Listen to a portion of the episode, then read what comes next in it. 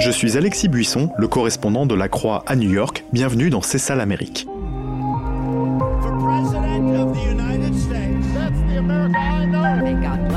À la veille de l'élection présidentielle aux États-Unis, je vous dresse le portrait de l'Amérique de 2020 en questionnant des personnalités francophones du monde politique, économique, des journalistes et des militants. C'est ça l'Amérique et ça commence maintenant.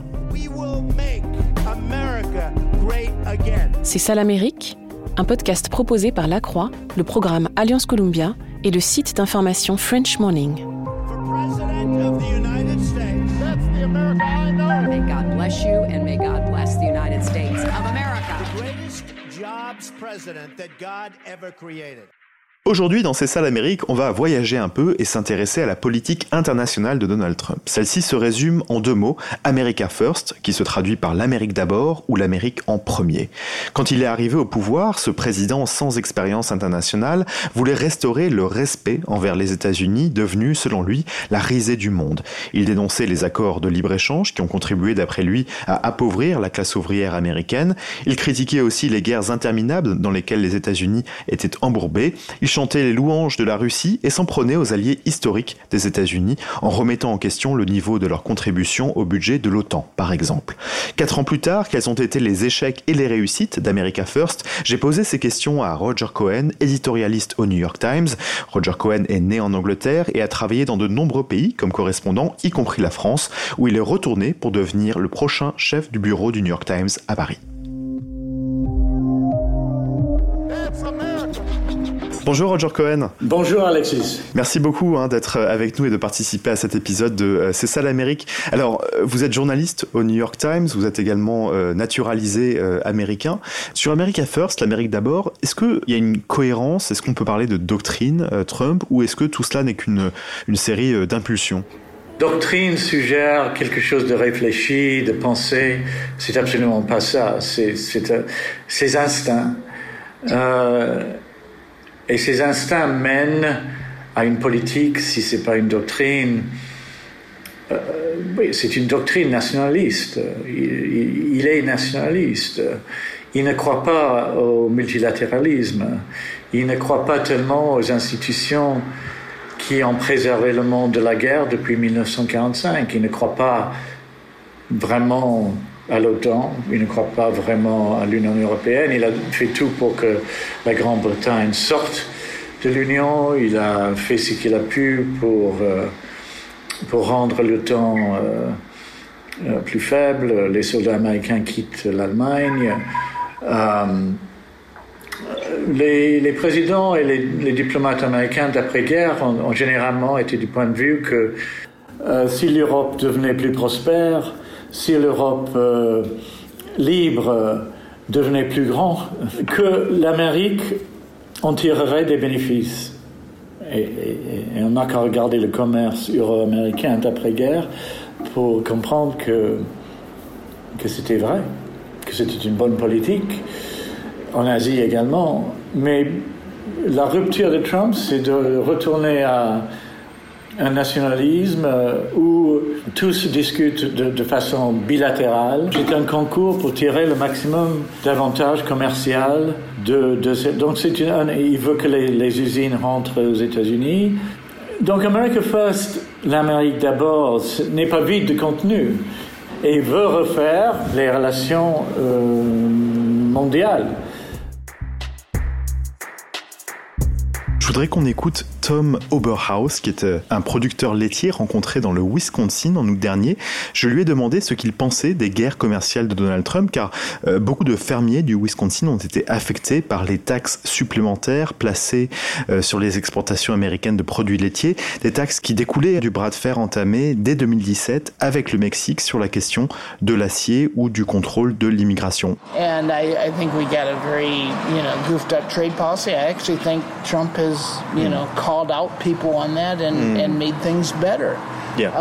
Trump a interpellé les autres leaders sur les accords de libre-échange et il a amélioré les choses. La pilule a parfois du mal à passer quand on essaye de corriger une situation.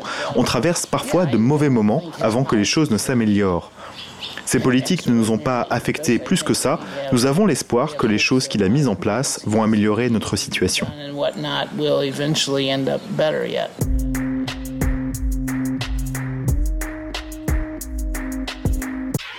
Roger Cohen, diriez-vous que sur le diagnostic, et je parle bien juste du diagnostic hein, sur les euh, traités commerciaux que Donald Trump a voulu renégocier, qu'il considérait comme injustes euh, pour les Américains, mais aussi euh, les guerres qui n'en finissent pas, qui est un, point commun qu'il avait avec Bernie Sanders, hein, le, candidat démocrate socialiste. Diriez-vous que sur le diagnostic, Donald Trump a eu raison?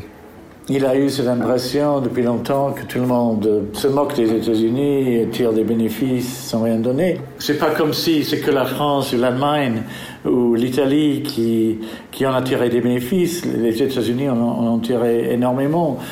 Il a commencé euh, sa présidence en rompant un accord commercial avec plusieurs pays de, de l'Asie dont la Chine ne faisait part, qui aurait été sur le plan stratégique un très bon contrepoids à la puissance chinoise, mais comme il, euh, il, ne regarde pas de près les choses, il n'analyse pas les choses, il a, il a rompu comme ça, et je pense que ça a joué en faveur, en faveur de la Chine. Est-ce qu'il y avait dans ces échanges de, dans ces accords de libre-échange des éléments qui n'étaient pas justes, qui auraient pu être améliorés? Absolument. Mais il a choisi de ne jamais vraiment travailler avec les alliés pour essayer, par exemple, d'améliorer l'accord avec l'Iran. Puis il essaie de reformuler quelque chose et le plus souvent, ça ne marche pas. Et vous dites, Roger Cohen, que sa politique consiste à parler fort tout en portant un petit bâton. Ce sont les mots que, que vous utilisez. La phrase de Teddy Roosevelt était Speak softly and carry a big stick. Parlez doucement, mais euh, armez-vous d'un bâton euh, fort. Et Trump, c'est le contraire, parce puisqu'il parle tout le temps et il dit toutes sortes de choses, combien de fois il a dit qu'il ferait telle ou telle chose sur le commerce avec la Chine, il a fait une partie. Il a menacé de quitter l'OTAN, plus ou moins. Il a, il a fait toutes sortes de choses qu'à la fin, c'est de la fumée. En même temps, dire que, comme beaucoup, il y a beaucoup de fumée, beaucoup de théâtre, à la fin, il fait pas de dégâts, non, je, pense qu'il fait beaucoup de dégâts. Je pense que les Européens se sentent euh, abandonnés maintenant. Je pense que les dictateurs du monde savent qu'ils ont voie libre pour faire ce qu'ils veulent. Il a quitté l'accord de Paris. Il y avait un accord avec l'Iran qui n'était pas. Personne n'a dit que c'était parfait, parfait ou que ça résolvait, que tous les problèmes étaient ainsi résolus. Évidemment, non.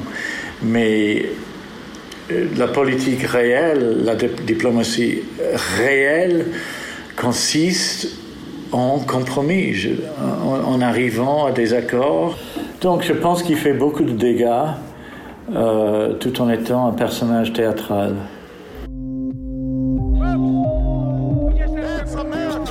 Mais au fait, qu'en pensent les Américains d'America First? Avec un taux d'approbation qui tourne autour de 40%, les sondages sont plutôt défavorables. Il faut dire que les prises de position du président américain sur la scène internationale semblent conçues pour satisfaire la minorité qui l'a porté au pouvoir, comme les évangéliques qui ont applaudi le déplacement de l'ambassade américaine de Tel Aviv à Jérusalem. Certains de ses électeurs ont même souffert des décisions qu'il a prises. C'est le cas des agriculteurs du Midwest, les travailleurs de l'aluminium et de l'acier, et bien d'autres groupes visés par des mesures de représailles de la part des pays contre lesquels Donald Trump a déclenché une guerre commerciale, la Chine, le Canada, l'Union européenne et le Mexique. Aujourd'hui, une écrasante majorité de démocrates et une majorité d'Américains soutiennent l'accord de Paris, l'accord nucléaire iranien et le multilatéralisme.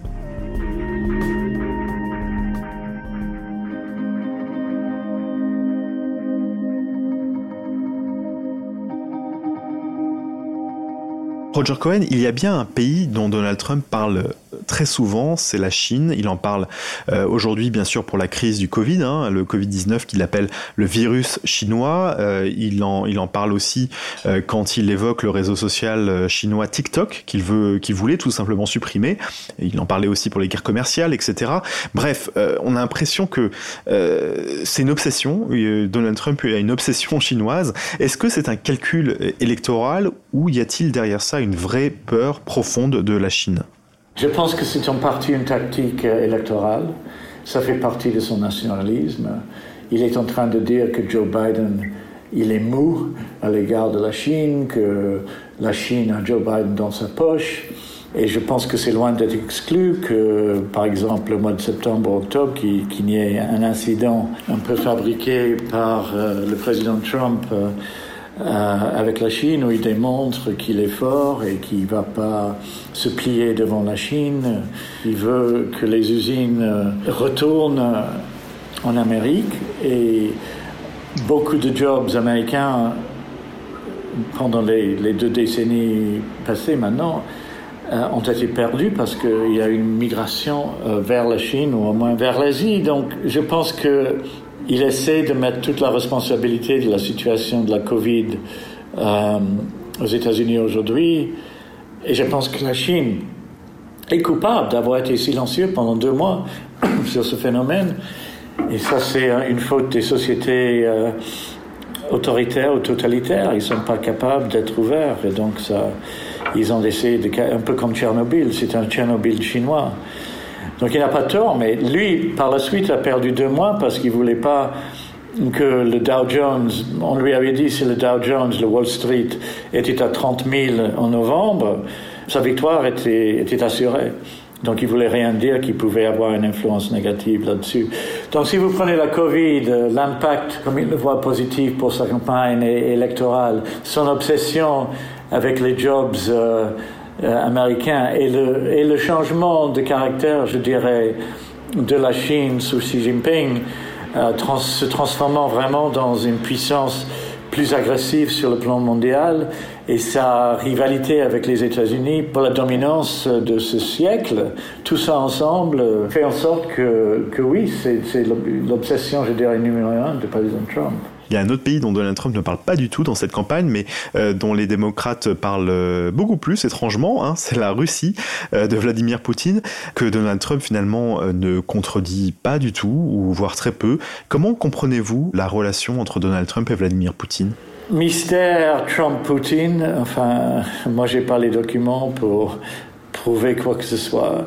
Tout ce que je peux constater, c'est que dès le premier moment de cette présidence, on a eu l'impression que le président Poutine avait en quelque sorte le contrôle sur le président américain, que le président américain n'osait pas, n'osait jamais critiquer le président Poutine. Il ne l'a jamais fait, je crois. Jamais, jamais. Et moi, j'ai l'impression qu'il y a des secrets du président Trump dont a accès le président Poutine et donc... Euh, il le contrôle. Il le contrôle. On voit les Européens beaucoup plus désireux de s'organiser, de, s'affirmer. Est-ce que, euh, de ce point de vue-là, Donald Trump aura été une chance pour l'Union européenne?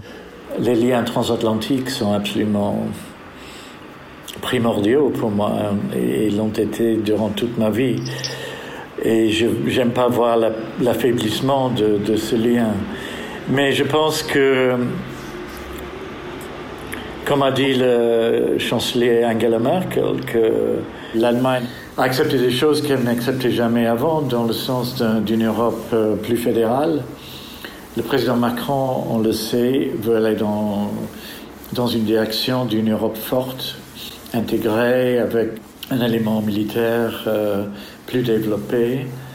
Et je pense qu'on on s'est rendu compte qu'il faut que l'Europe se repense et soit fort et c'est pas facile d'être européen dans le monde aujourd'hui. Si vous croyez vraiment à la liberté, à la démocratie, à, des sociétés libres et, ouvertes, vous vous dirigez aux États-Unis, et ça c'est le pire, hein, parce que vous pouvez plus dans cette Amérique, vous vous dirigez à l'Amérique et pensez que vous aurez un soutien clair et net pour euh, ces idées et ces valeurs-là.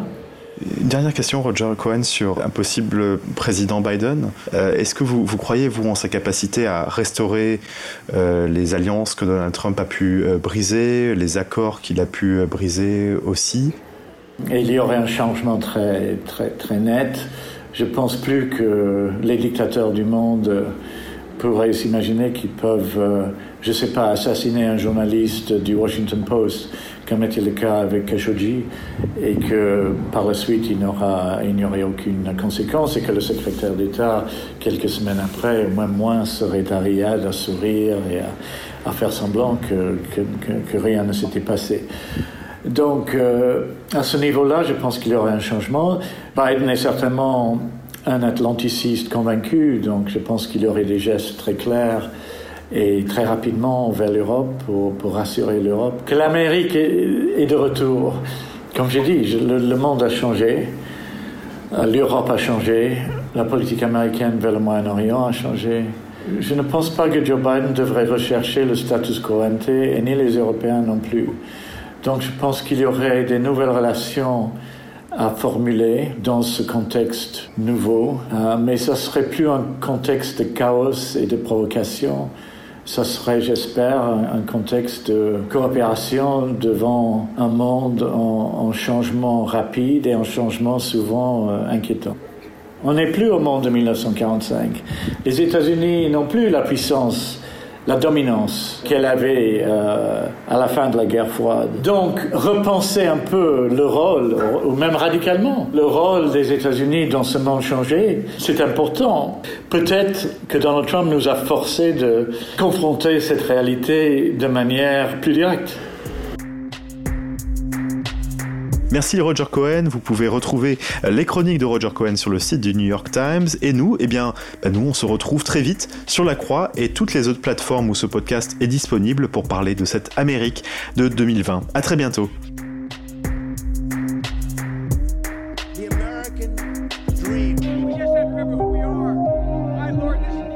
C'est ça l'Amérique un podcast proposé par La Croix, le programme Alliance Columbia et le site d'information French Morning.